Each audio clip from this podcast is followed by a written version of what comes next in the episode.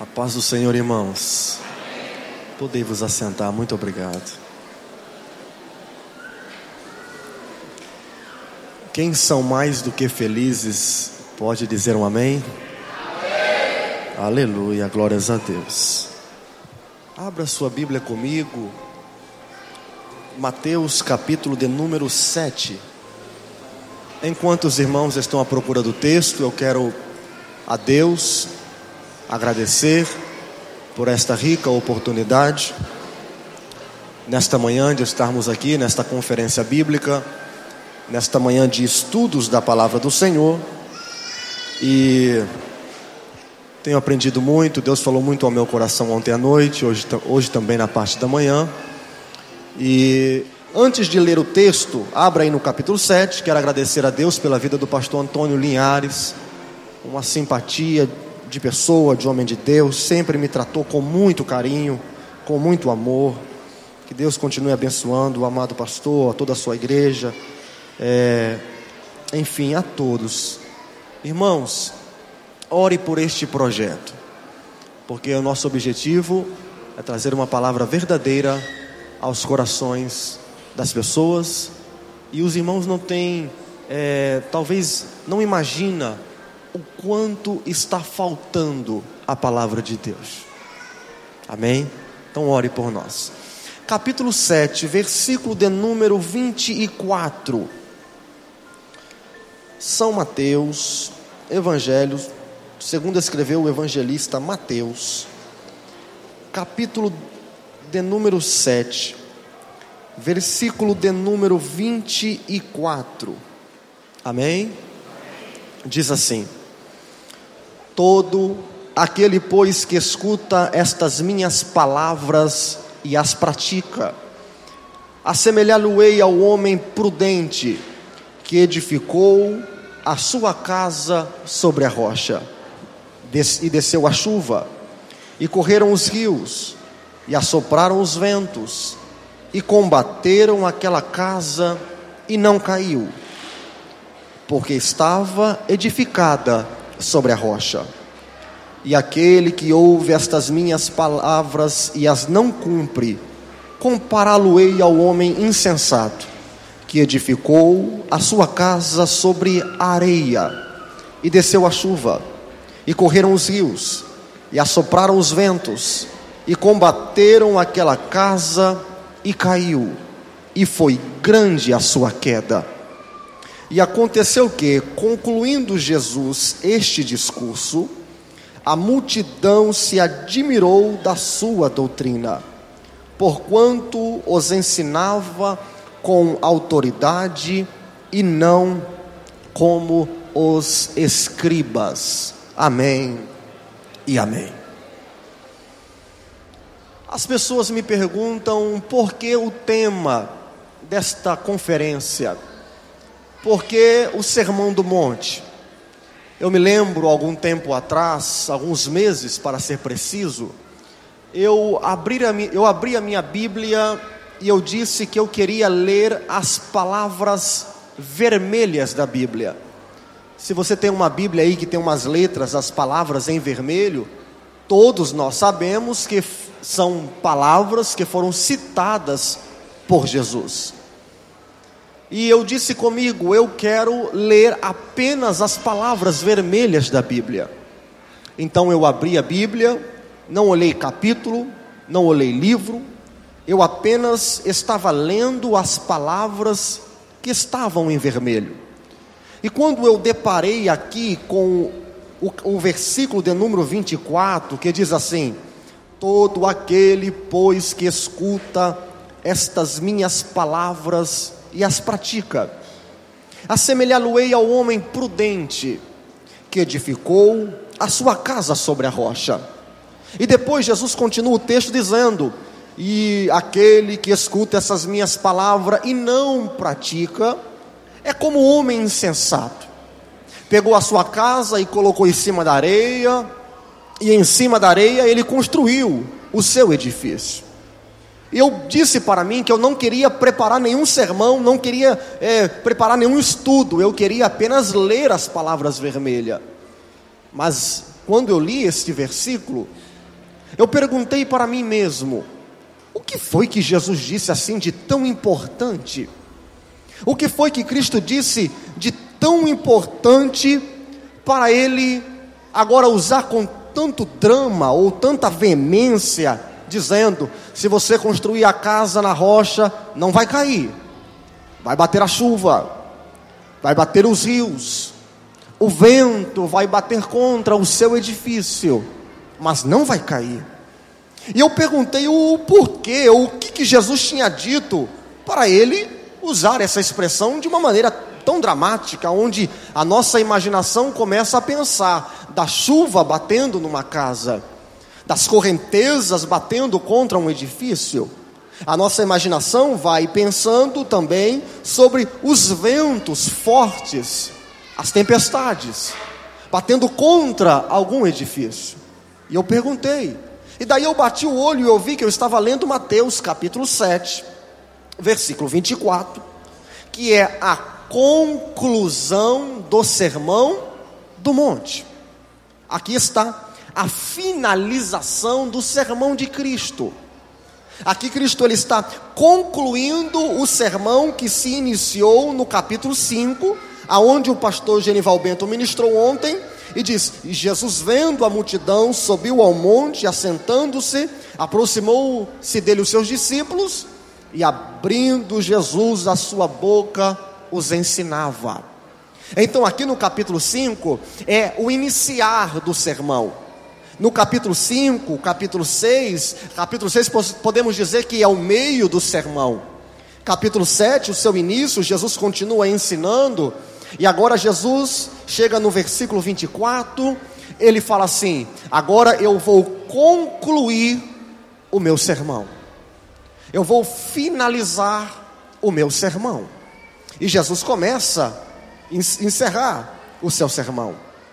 Mas algo me chamou a atenção nesse, nessa conclusão do sermão de Cristo, porque nós que somos pentecostais, é, em nossos congressos, em nossos congressos de adolescentes, em nossos congressos de jovens, em nossas conferências missionárias, em, nossas, em nossos estudos da palavra do Senhor, é normal quando alguém vai finalizar o seu sermão ele chama o povo para frente, igual o pastor Márcio fez aqui agora há pouco.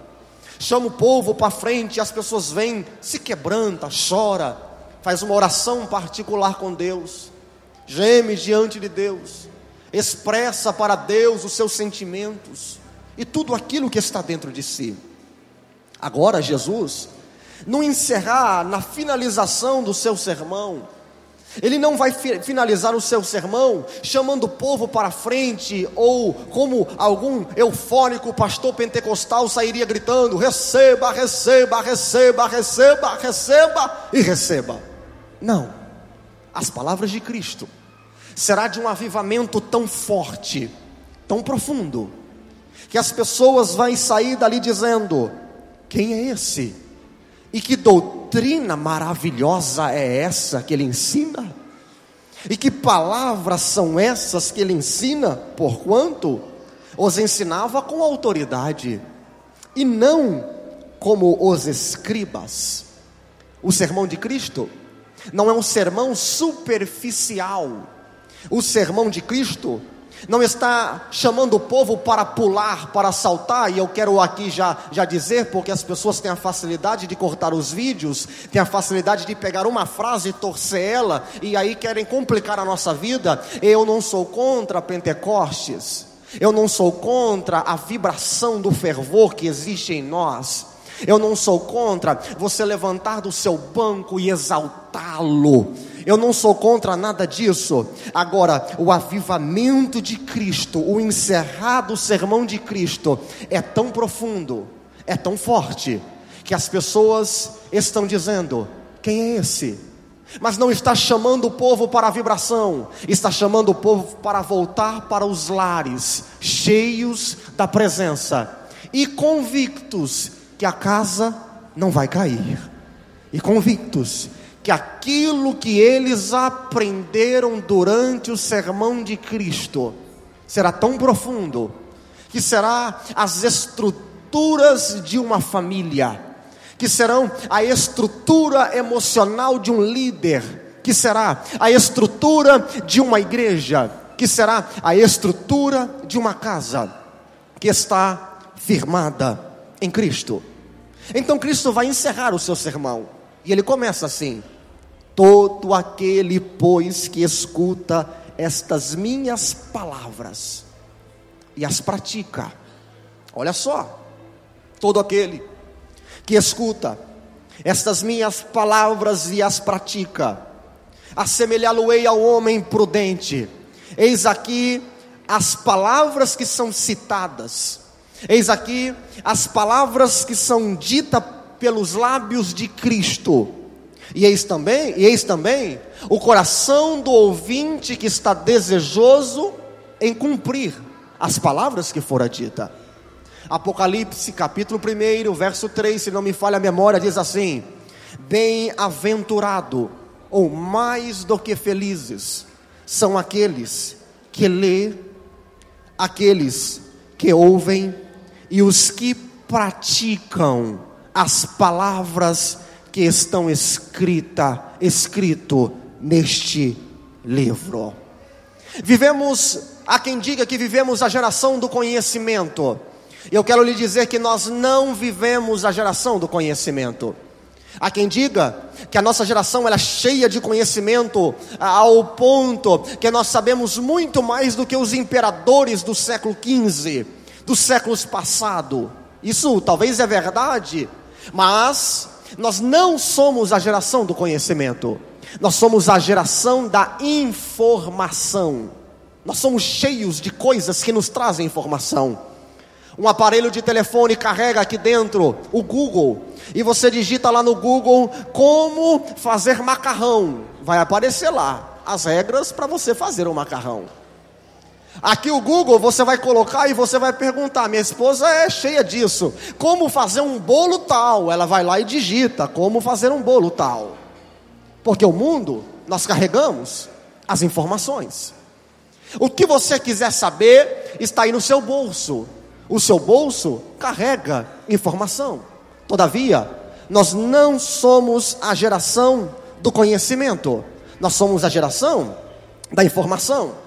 Por quê, pastor? Embora o homem tenha o poder da informação que o imperador da época não tinha, embora o homem tenha o poder da informação que o maior filósofo da época não tinha, nós temos. Embora nós temos o poder da informação, nós não temos o conhecimento. Porque embora temos tudo para buscar bons conhecimentos, nós ficamos apenas procurando informações que nos trazem tristeza angústia e que para nada edifica. E nesta, neste mar, neste oceano de informações, observa como o homem é tendencioso a procurar apenas coisas que não traz nenhum edifício. Ele tem um computador e nesse computador ele pode estudar, nesse computador ele pode abrir a Bíblia em grego, nesse computador ele pode abrir a Bíblia em várias traduções sem ir na livraria e comprar e pagar cem reais nenhuma.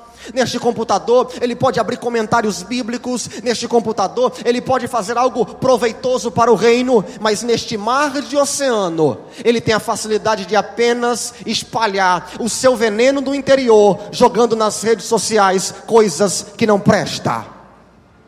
Cristo está dizendo: Mas aquele que escuta estas minhas palavras, aquele que tem estas informações, mas não fica é, jogada na prateleira da sua sala. Spurgeon dizia que há tanta poeira em nossas Bíblias que dá para pegar o dedo e escrever condenação em cima dela, porque não se lê a palavra, não se estuda a palavra. Então, o sermão de Cristo não é aquele sermão eufórico, dizendo: vem cá, que eu vou revelar o teu CPF, vem cá, que eu vou te encher de poder. Não, o sermão de Cristo é para trazer um avivamento dentro da sua casa, nas estruturas familiar, nas estru estruturas de um ministério. Então, vai, Cristo diz: todo aquele que escuta estas minhas palavras e as pratica, assemelhá-lo-ei ao homem prudente que edificou a sua casa sobre a rocha. Com isso, o que, o que você faz? Com a informação que você tem. O que você faz? Com a informação que você pegou aqui, ó, dentro desse texto. Você usa este livro para é, você procurar um versículo isolado, para você criar a sua própria filosofia de vida, a sua própria teologia? Não. Aqui é para gerar conhecimento.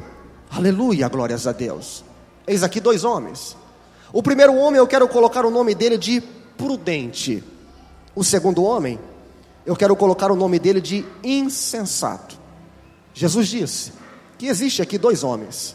O primeiro homem é o homem que edificou a sua casa sobre a rocha. O segundo homem é o homem que edificou a sua casa sobre a areia. Esses dois homens, eles têm o mesmo objetivo. O insensato, ele comprou um terreno, e esse terreno ele está dizendo: Eu vou construir a minha casa. O prudente, o irmão prudente, comprou o terreno ao lado, e o irmão prudente está dizendo: Eu também comprei um terreno, e eu também vou construir a minha casa, vou fazer também o meu destino, e, e eu vou fazer a planta da minha casa, vou colocar as portas no lugar, vou fazer as paredes e assim por diante, e vou fazer a casa para mim morar com a minha família para sempre. O insensato colocou no seu coração a mesma coisa. E o insensato, ele está dizendo: Vou fazer a minha casa. Então existe aqui duas casas. Preste atenção, por favor. Existem aqui duas casas. Existem aqui dois homens. O primeiro homem quer construir uma casa. O segundo homem também quer construir para si uma casa. O homem prudente compra o terreno e o nome dele já diz: prudente. Então ele vai ser cauteloso com os materiais que ele vai usar naquela construção. O insensato, já diz o nome dele: insensato. Ele não é muito preocupado com o tipo de material que ele vai usar na sua construção. O insensato, ele compra o terreno e em vez dele analisar a estrutura do seu terreno e ele observar que no seu terreno é cheio de areia, e um terreno cheio de areia, automaticamente você tem que fazer uma fundação, um alicerce firme, procurar uma rocha para firmar a sua casa. Mas não pense que o irmão insensato está preocupado com isso. Muito, pelo contrário. Agora, o irmão prudente, completamente diferente. O irmão prudente chega, compra o seu terreno. E ele fazendo a sua casa, ele está dizendo: preciso, antes de tudo, fazer a fundação, procurar algo sólido, para só então levantar as paredes, só então colocar as janelas, só então colocar as portas, só então terminar tudo para colocar os meus filhos os meus netos, os meus bisnetos dentro da casa. O prudente começa a sua construção cavando, fazendo buraco. E nesse duro e árduo processo, o prudente está suando, o sol escaldante sobre a sua cabeça, a noite agiada do frio, e ele está lá cavando, cavando, cavando, cavando. Quem sabe até mesmo os músculos do seu corpo chegavam até doer de tanto trabalho que ele fazia durante o dia. Quantas vezes o prudente não parou para limpar o suor do seu rosto? Agora, o, o, irmão, o vizinho insensato, ele olha para aquilo e ele fala assim: sabe de uma coisa? Eu, eu começar cavando? Eu não. Já vou logo construindo as paredes e vou levantar as paredes para fazer o meu grande edifício. Quem sabe ele está dizendo assim: eu ficar aí nesse negócio de cavar, descer, cavar, cavar, cavar, cavar? Não. O insensato olha para o irmão prudente e ele fala assim: para que querer estudar, descer na oração, descer no jejum, para edificar a Deus ou edificar um edifício? Para que tudo isso? Para que santidade? Para que pureza de coração? Para que todas estas coisas? Mas eu vos digo que a casa do irmão prudente ficará firme por causa dos materiais que ele usou, e a casa do insensato entrará em ruína por causa das más qualidades dos materiais que ele usou. A fundação, se tem algum pedreiro aqui, sabe muito bem dizer. O tempo que gasta pedras, cimentos e assim por diante, tábuas, areia, arame queimado, martelo, pregos e vai cavando, cavando. Enquanto o irmão prudente inicia a construção cavando para baixo, o insensato já começa, pensamento meu, já começa para cima. Olha para mim, por favor. Não pense, não pense você que aqueles que estão crescendo é sinal de saúde espiritual, mas aprenda uma coisa dentro do reino, que no reino não é quem está crescendo que parece que é o bam bam bam. Na verdade, no reino quem está descendo, este sim é o homem que Deus vai usar.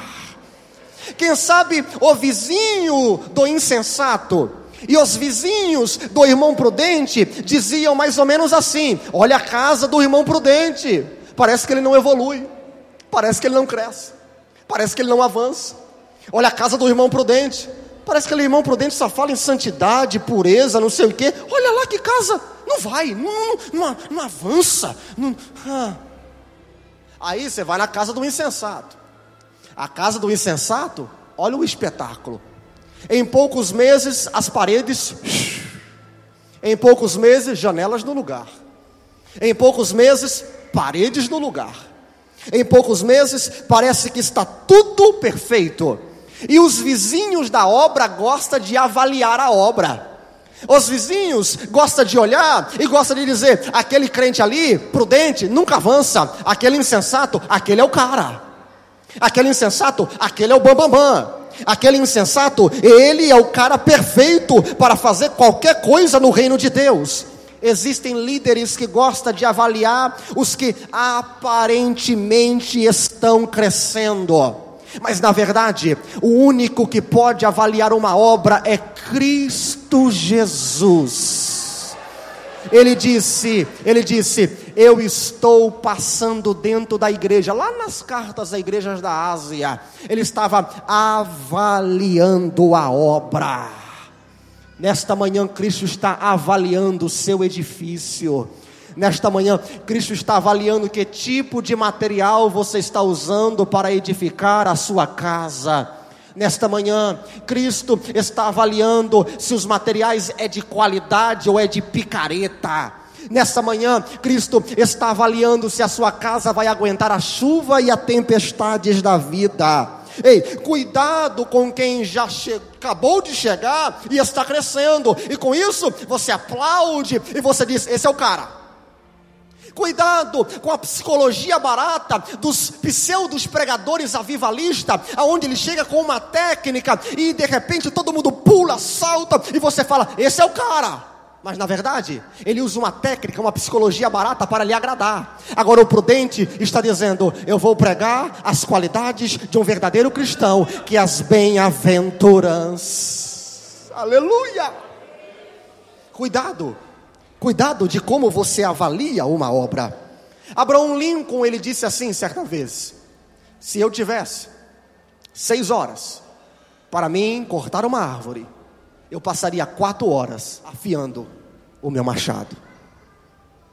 Que isso, pastor? Olha o que o presidente americano disse: Se eu tivesse seis horas para cortar uma árvore, e dessas seis horas eu passaria quatro amolando. Que isso? Na minha vida, a coisa mais importante é a fundação. E eu vou gastar tempo na fundação que é lá embaixo. Eu vou gastar tempo na fundação que é lá embaixo. Tem muita gente com machado cego tentando fazer algo para o reino, mas bate não causa efeito nenhum, é apenas um movimento momentâneo.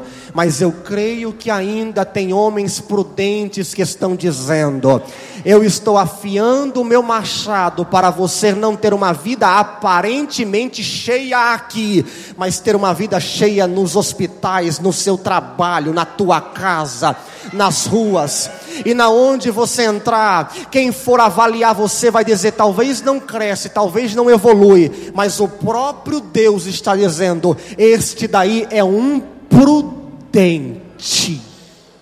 Aleluia. Esse daí, olha as palavras de Cristo, assemelhar, compará-lo-ei ao homem prudente. Quem disse foi Cristo. Imagine, pastor, Cristo olhando para nós e dizendo: prudente. Imagine Cristo olhando para você nesta manhã e dizendo: irmã prudente. Imagine Cristo olhando para Fulano e dizendo assim: insensato. Por que insensato? Que tipo de material você usou na sua, no seu edifício? Existem dois caminhos. Aqui no capítulo 7, eu não vou me conter a isso, existem dois caminhos. Um caminho é o caminho da porta larga, do caminho largo, tudo é largo. É o caminho de tudo fácil. Alguns anos atrás, foram fazer uma pesquisa para saber de onde estavam vindo as peças do avião do presidente dos Estados Unidos da América. E às vezes um, um parafuso, um pequeno parafuso, custa em torno de 200 mil dólares um parafuso. Então tinha algumas pessoas que trabalhavam para o governo americano, e em vez deles gastarem 200 mil dólares num parafuso, eles compravam um de 30 mil e colocavam no presidente, no avião do presidente. E com isso foram pesquisar. E foram ver que estavam usando materiais de péssima qualidade no avião do presidente da América do Norte. Isso eles entraram em desespero. O que é isso? Assim tem muita gente. Por causa de um pouquinho, por causa de um, uma emoção momentânea, por causa de um prazer momentâneo. Ele pega a sua casa e usa com os piores materiais possível. Agora o prudente está dizendo: o preço pode ser caro, mas eu vou colocar a melhor qualidade. Aleluia. O preço pode ser doloroso, mas eu vou colocar a melhor qualidade. Aleluia. Glórias a Deus. Aleluia. O irmão insensato, presta atenção por favor.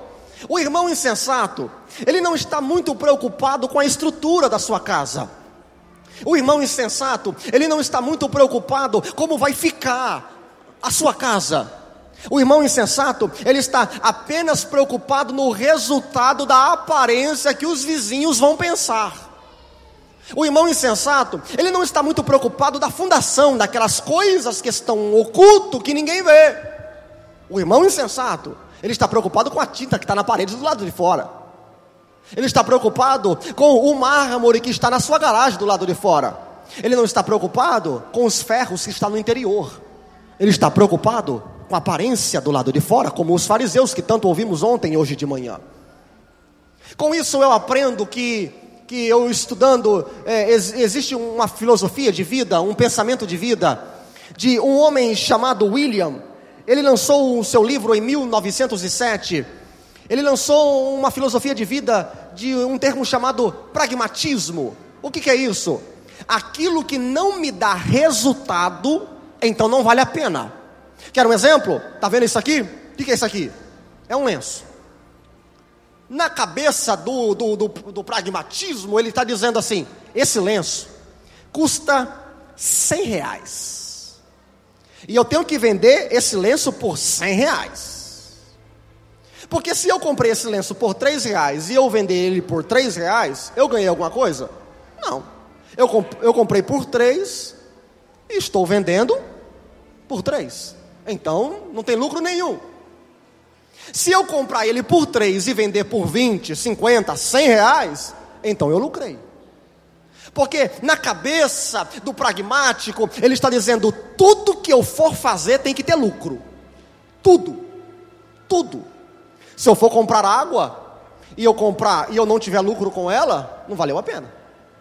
Se eu montar uma empresa de vender lenço e eu não fizer dinheiro, então não valeu a pena. Se você monta uma empresa de construção e nessa empresa você não ganha dinheiro, então quer dizer que você não está fazendo nada de positivo e que não valeu a pena. Porque esse pensamento do insensato é um pensamento que só luta pelo, os, pelos resultados da vida. Ele não vê a essência, ele não vê aquilo que é certo.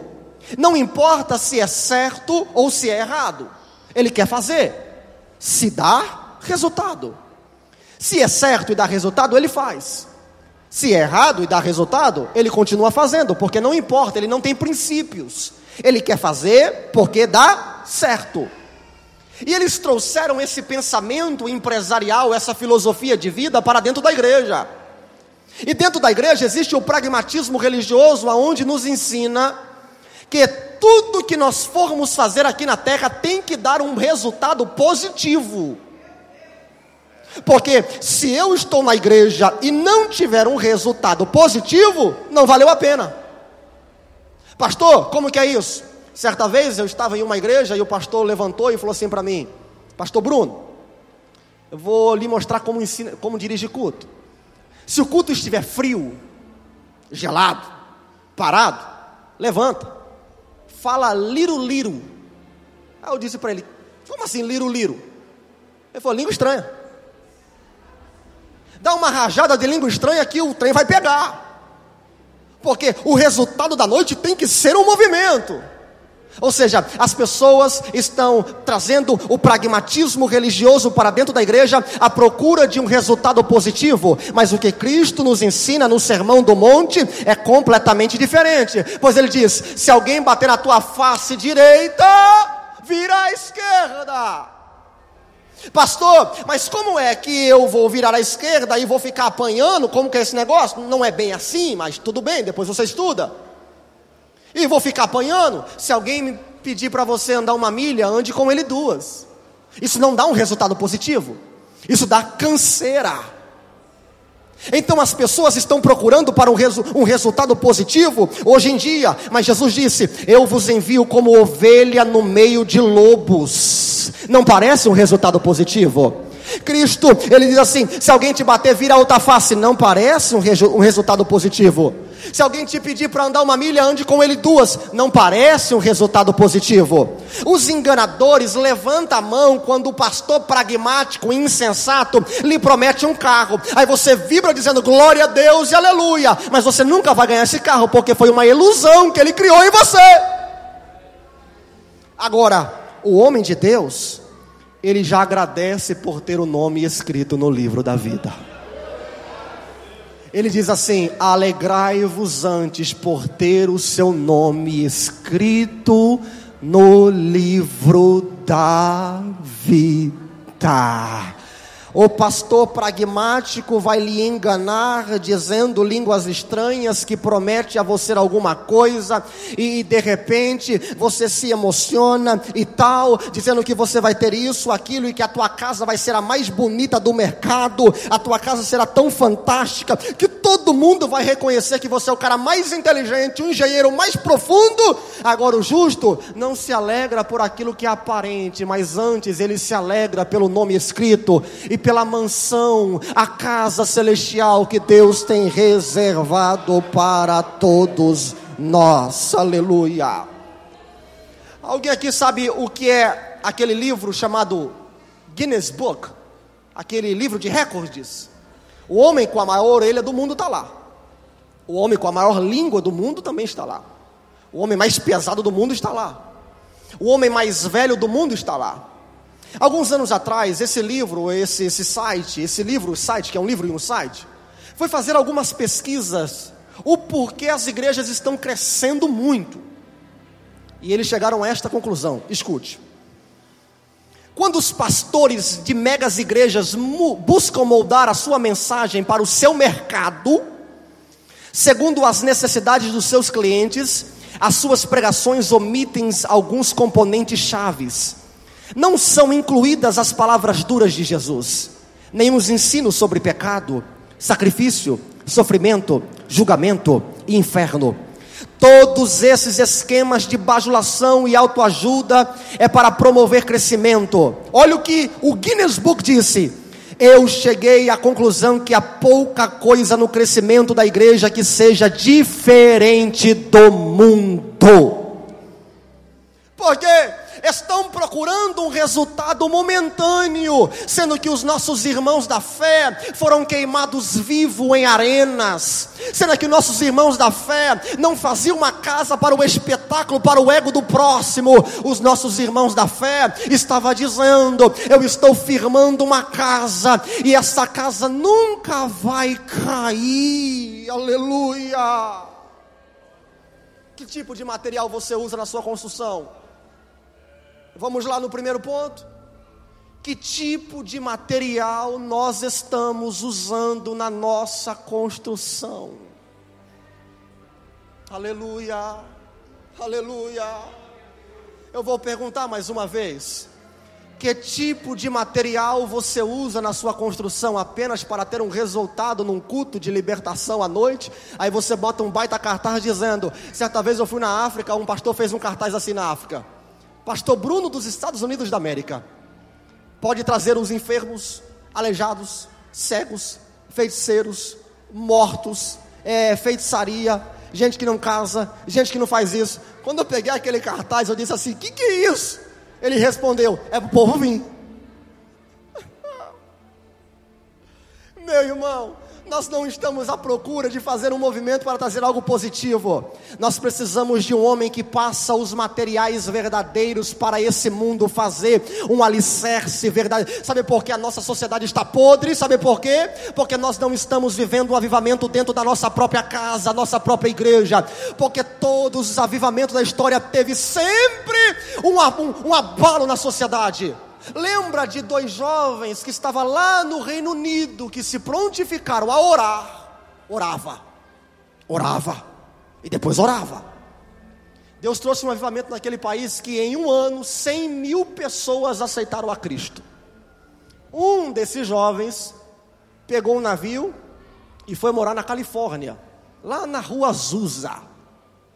E ajuntou com, com aquele, aquele negro Seymour e ali oravam e trouxe um grande avivamento.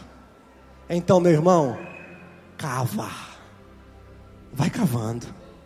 Vai cavando.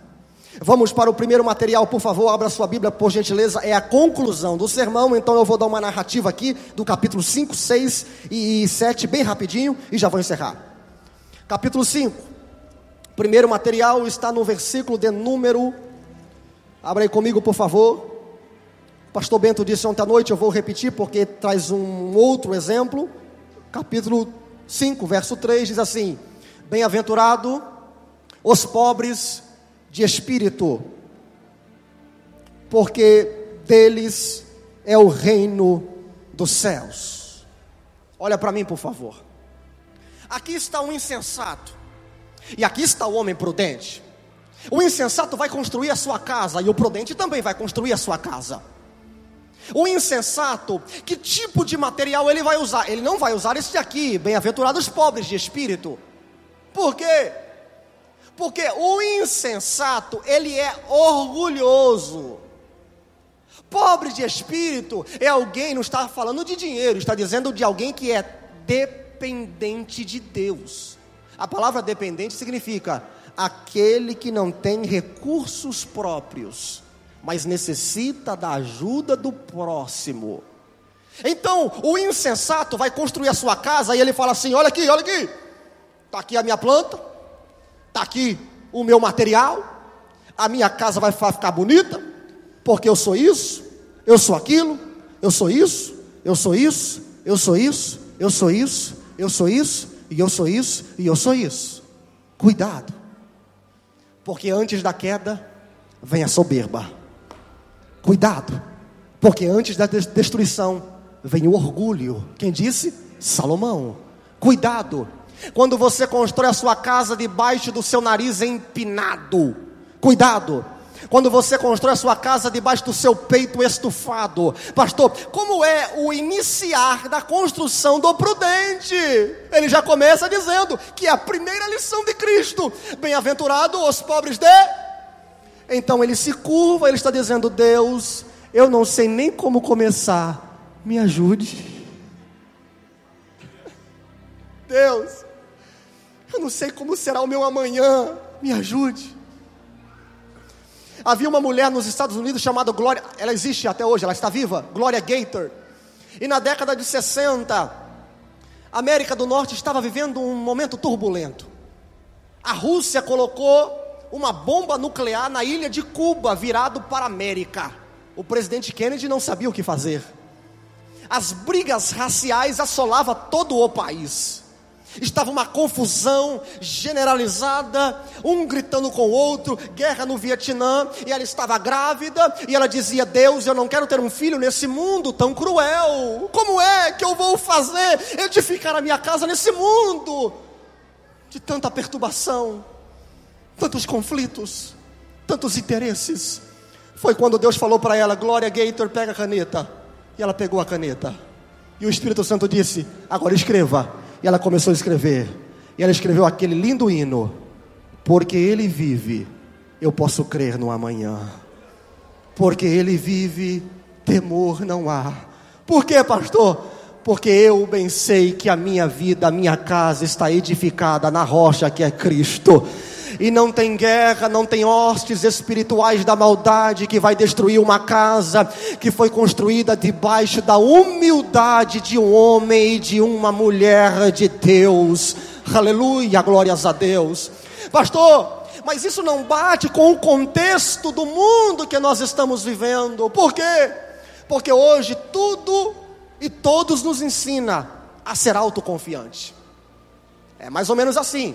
Tá vendo esse lenço? Por quantos eu vou vender ele? 100? 100 reais.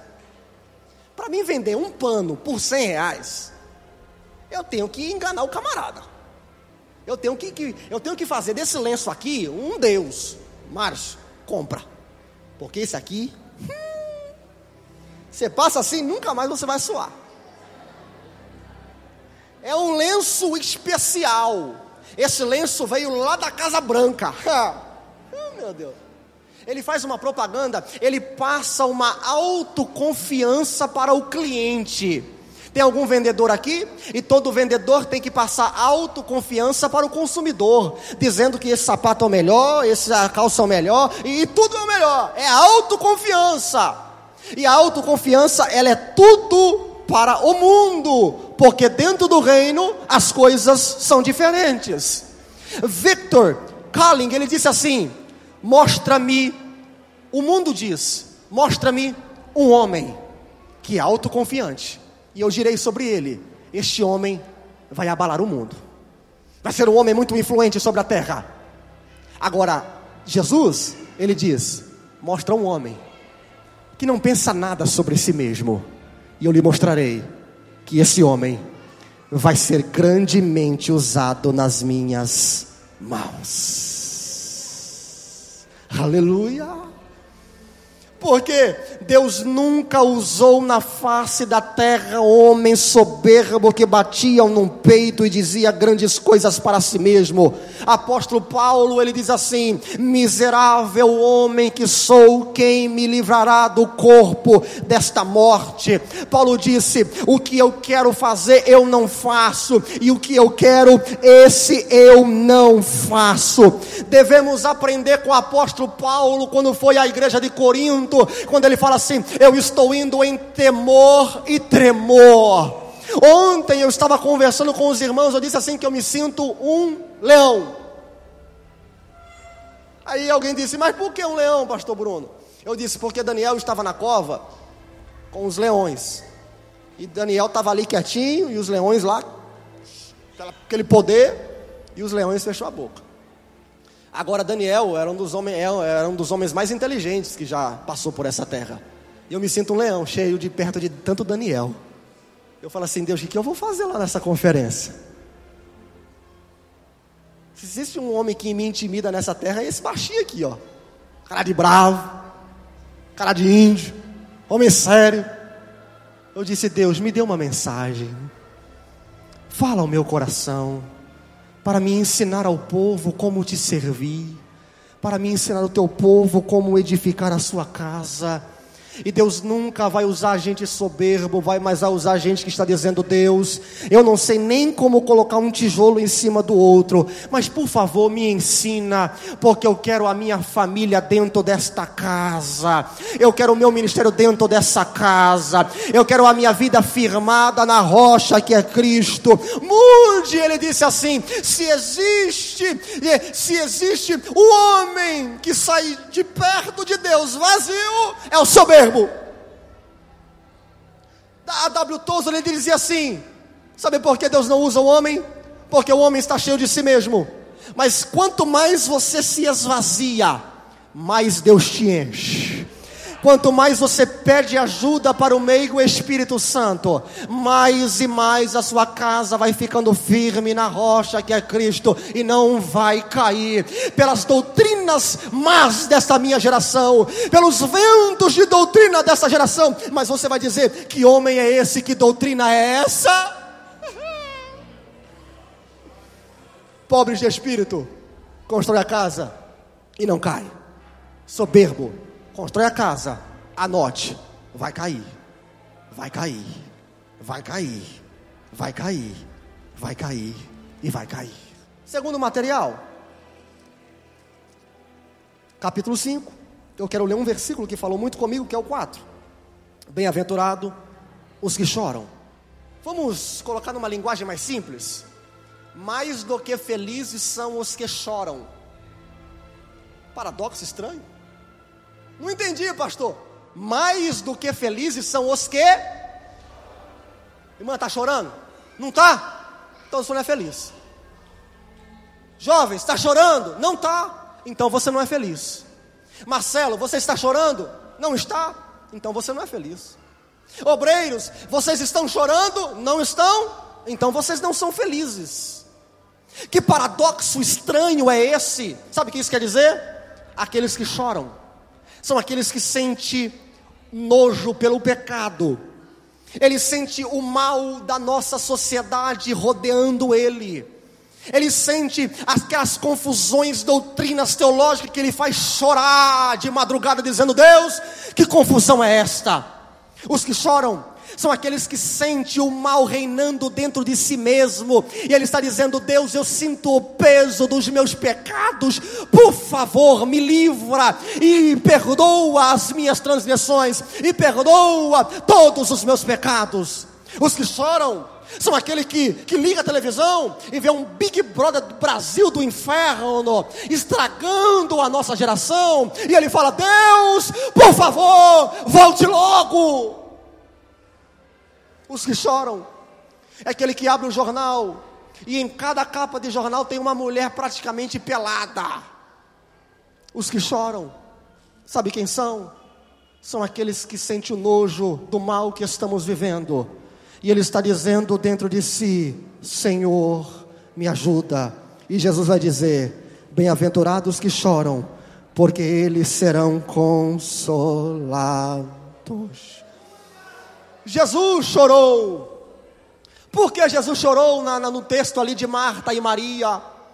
Porque Jesus chorou no texto ali que Lázaro está no sepulcro, diz a Bíblia que Maria vai aos pés de Cristo e diz a Bíblia: Jesus, por que ele chorou?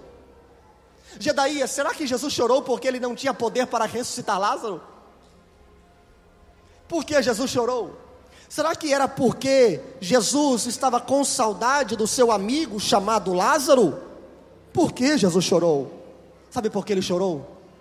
Porque quando ele olha para as suas amigas Marta e Maria, ele vê as duas mulheres chorando. E ele, eu penso que ele pensa assim: olha o que o pecado fez. Trouxe choro, trouxe angústia.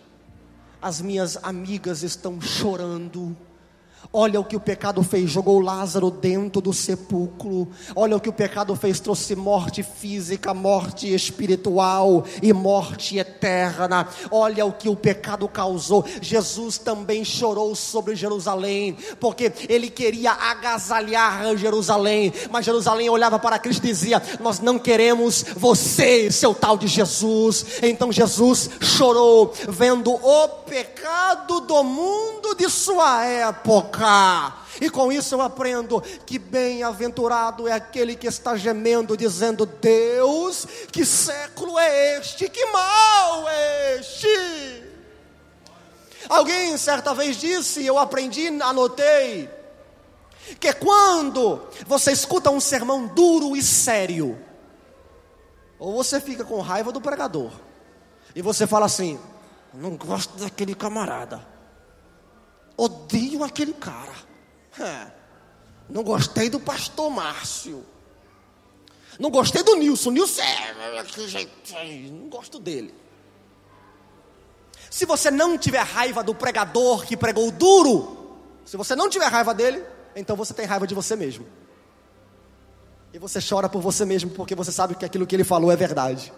Aí você fala: Deus, o problema sou eu.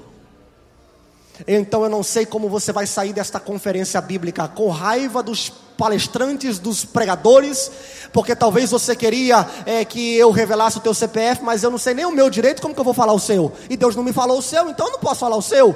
Eu não sei como você vai sair, mas eu tenho certeza que tem gente que está sairá daqui dizendo: Deus, eu estou gemendo é por mim, eu estou chorando é por mim. Eles estão verdade, eles estão falando a verdade. A tua palavra é a verdade. O problema sou eu sou eu. Então pode chorar, porque você vai ter os teus olhos enxugados por Cristo, porque nós vamos vencer todo o pecado. Eu vou pular o verso, eu ia falar do versículo 8, mas o Bento falou tão bem ontem, eu quero pular. Vamos para a última lição material chamado oração. Não vou falar muito sobre oração, porque eu sei que está. É minha conclusão. Então, conclusão, às vezes você pega do, do, início ao fim, dá uma pincelada, mas não ouvimos o pastor Nilson, então eu sei que ele vai falar sobre oração e eu vou falar só um pouquinho. Oração é o alicerce da casa do capítulo 7. Oração é o alicerce da casa que vai ter o vento batendo sobre ela, mas vai vencer. Oração? Ah, como o insensato vai começar a sua construção? O insensato vai começar a construção pegando no braço a massa, fazendo o prudente, pobre de espírito, chorando ele vai para a oração. E através da oração, ele vai começar a fazer a sua casa. Agora, o insensato é o fariseu da época. O fariseu chegava na esquina, chupava o rosto assim, fazia cara de sofrimento e dizia: Estou em jejum, olha eu aqui. E Jesus estava avaliando, dizendo: Tua casa vai cair, tua casa vai cair. O prudente, sabe o que ele fazia? Fecha a porta, entra lá dentro, e teu pai, que vê o que está em oculto, te recompensará. Ei, ei, escuta aqui, escuta aqui, por favor, eu vou encerrar. Ei, escuta aqui, por favor. Quando eu vou sair, quando eu sair desse, desse culto, eu vou chegar no hotel, vou fechar a porta, vou arrancar o terno, vou arrancar esse sapato e vou dizer: Ai, que delícia. Meus pés estão livres. Por quê? Porta fechada é sinal de privacidade. Quando você fecha a porta do teu quarto, significa que quem está do outro lado não vai ver. E atrás das portas fechadas, muitas pessoas cometem atrocidades que faz a fundação da sua casa entrar em ruínas. Nas portas fechadas, o camarada fecha a porta e faz esquemas contra o próximo atrás das portas fechadas. Nas portas fechadas, a mulher adultera contra o marido e o marido adultera contra a mulher. Nas portas fechadas, o jovem fornica, porque ele não vai fornicar com as portas abertas, ele vai fornicar com as portas fechadas.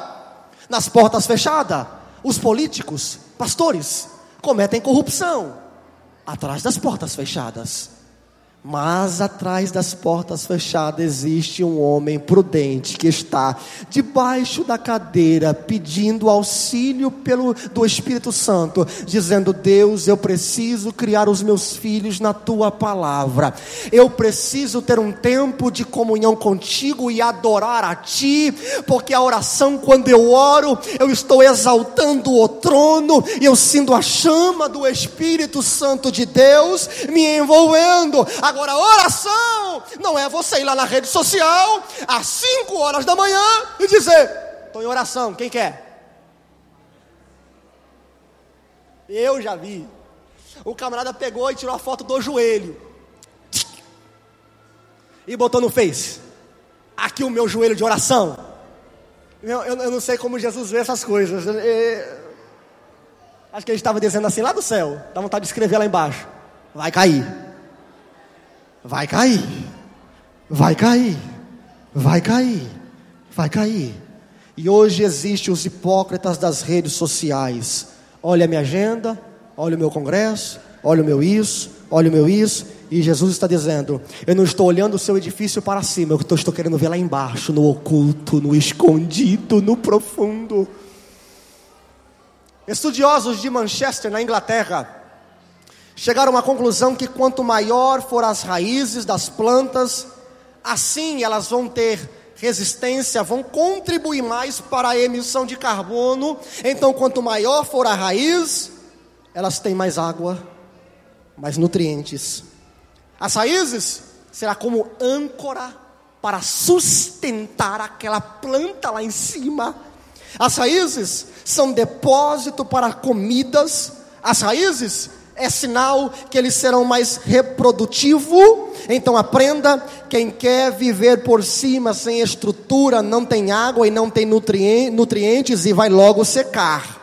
Quem quer viver por cima sem ter estrutura, vai crescendo sem ter âncora e vai ser jogado pelo diabo de um lado e para o outro. Quem quer viver por cima sem estrutura, não tem comida, não tem palavra, não tem nutrientes e vai viver um esqueleto anêmico, vai viver uma vida vazia, porque não tem a palavra de Deus, que é o alimento para as nossas almas. Quem quer viver por cima, não reproduz, e o machado está posto no raiz da árvore e vai cair. Vamos encerrar. Abra a Bíblia comigo se você fechou.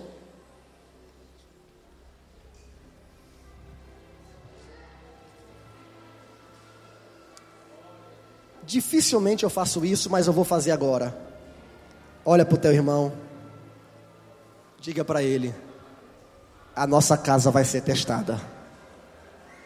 Hum. A nossa casa vai ser testada.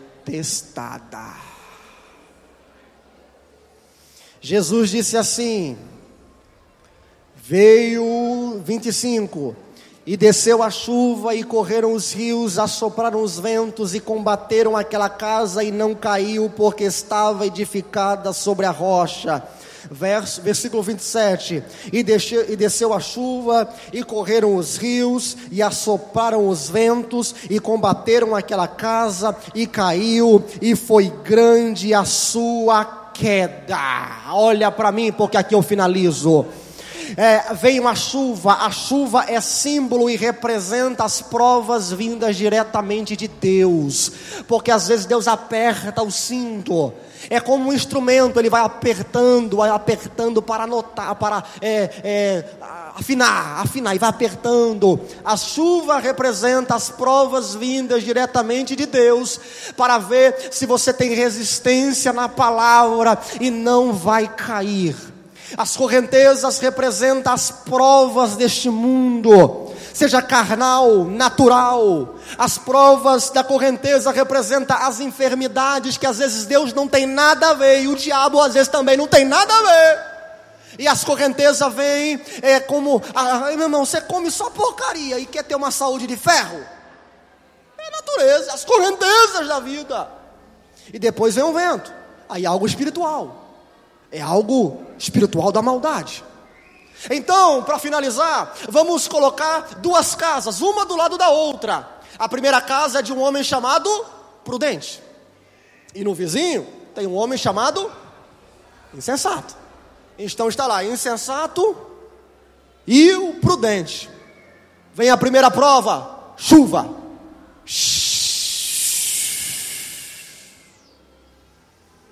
A casa do prudente a janela, a água vai batendo por causa da chuva e das provas que Deus está enviando. E, e a mulher, que o nome dela é sábia, é sábia, viu irmãzinha? A, a, o nome da mulher é sábia, e a mulher sábia olha para o marido, talvez preocupada, porque é a nossa natureza de, de, de preocupação, e ela diz assim: eh, esposo prudente, como é que você construiu essa casa? Está firme mesmo? Aí ele fala: esposa, está firme, esposa. Está tranquilo. Na casa do vizinho, a chuva vai bater. E quando a chuva bate, a primeira coisa que vai fazer é entortar a janela e já quebra a janela. Porque não teve estrutura, deu uma balançada o edifício. E na casa do irmão prudente, ele, quem sabe, olha para ela e talvez preocupado, mas ela fala assim: ele diz assim para ela, esposa, vamos cantar um hino? Vamos. Mas está tempestade, vamos cantar? Aí ela começa: Vitória Deus dará a mim, eu sei. Vitória Deus dará a mim, eu sei. Se eu andar em plena luz, confiar estrutura que é Cristo, eu tenho certeza que a nossa casa não vai cair. Aleluia. Aí venceram, a casa do insensato também não caiu, aguentou, entortou, quebrou uma janela, mas não caiu. Só que aí tem correnteza. Aí vem a correnteza. A correnteza bate na casa do insensato e a primeira coisa que faz já leva uma parede. Já bate na casa do insensato e já arranca a parede da frente da casa.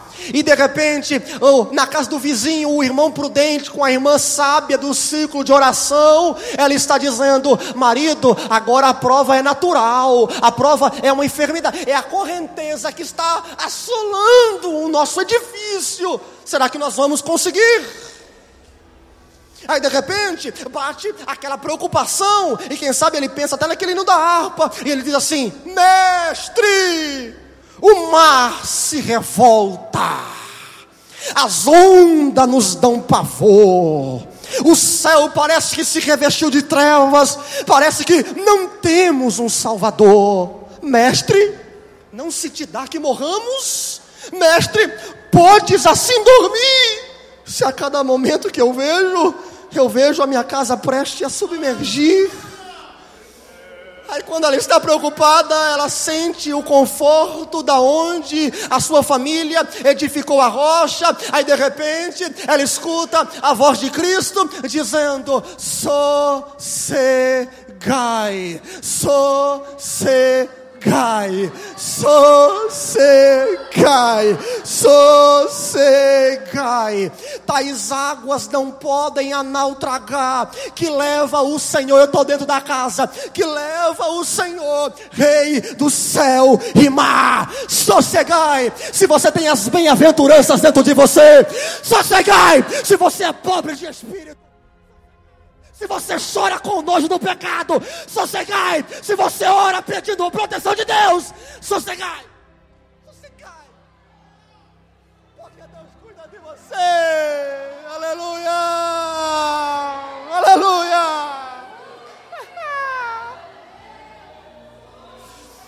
Pastor, como está a casa?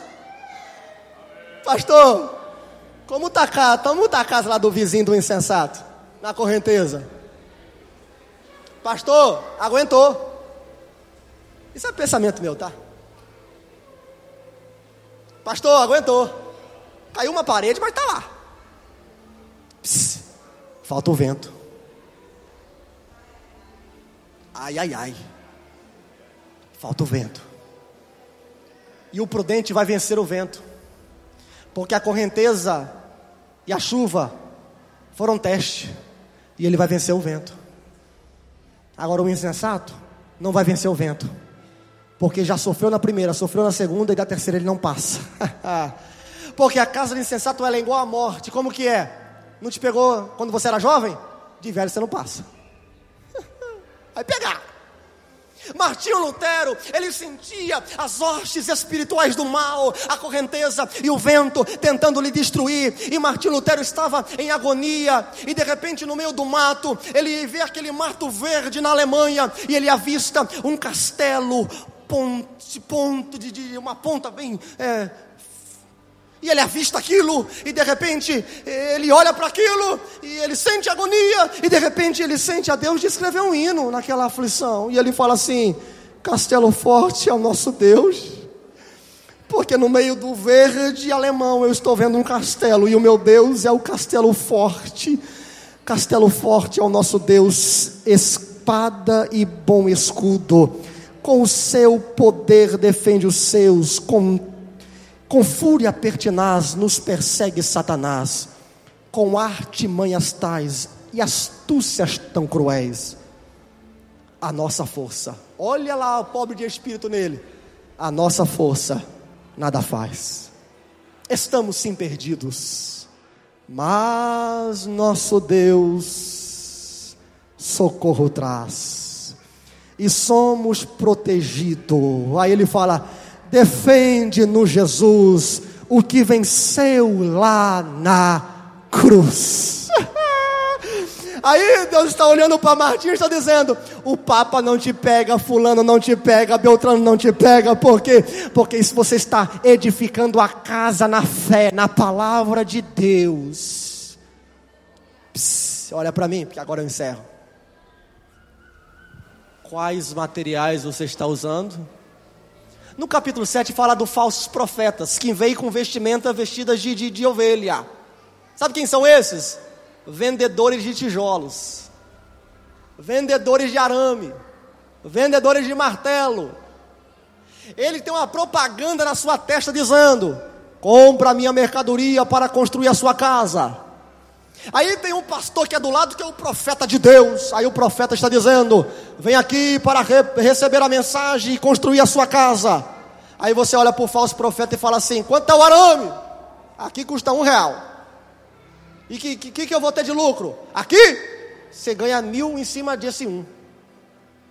E o pastor, meu irmão, aqui é 10 e é 10 e é 10 e, e você vai ganhar 10 e vai ser 10 e não tem essa não. Aí você fala assim: ah, o falso profeta é o bom. Cuidado com vendedores de sonhos enganosos. Porque você pode estar construindo a sua casa debaixo de ilusão, de psicologia barata que o Guinness Book disse. Mas o verdadeiro evangelho está dizendo assim: venha e construa a sua casa na rocha que é Cristo Jesus. Curva a tua cabeça, porque agora eu encerro. Vamos orar. O tempo se foi e não vou te chamar para vir aqui na frente. Mas eu tenho certeza que essa palavra penetrou dentro de você. Curva a cabeça. Senhor nosso Deus e nosso Pai. Nós estamos diante da tua sublime presença nesta manhã, início de tarde. Ó Deus, temos escutado palavras tão profundas que têm falado ao nosso coração. Ó Pai, nesse mercado, mercado evangélico, temos a tendência em escolher os produtos baratos dos falsos profetas.